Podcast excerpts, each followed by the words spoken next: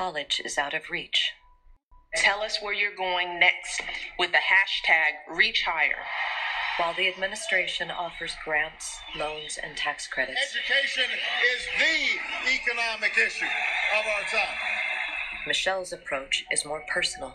I want you all to succeed, and I want you to understand how. How do people like me go from being kids like you to standing here as First Lady of the United States? Mrs. Obama feels that sense of luck and that sense of privilege, If I can do it, you can do it.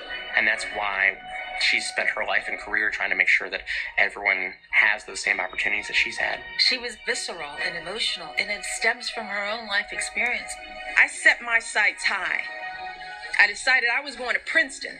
She was that public school kid who had a college counselor who said, You're not good enough to get into Princeton. They told me I was never going to get into a school like Princeton.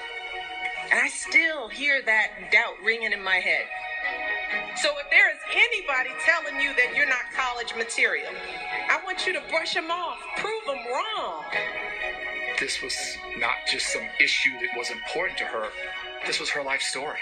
This defined her. This was who she was.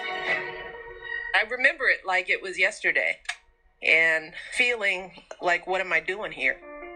In her memoir, Michelle recalls arriving at Princeton from the South Side and feeling, quote, like a poppy seed in a bowl of rice.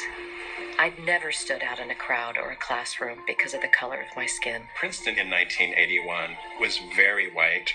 It was also, until recently, entirely male. Princeton was a wonderful but not always welcoming environment where she was viewed as someone who was probably there because of affirmative action and was seen through somewhat suspicious eyes. When it came time for Michelle to write her senior thesis in sociology, she said that Princeton made her more aware of her blackness than anything else in her life, and that at times she felt other students saw her as a black person first and a student second.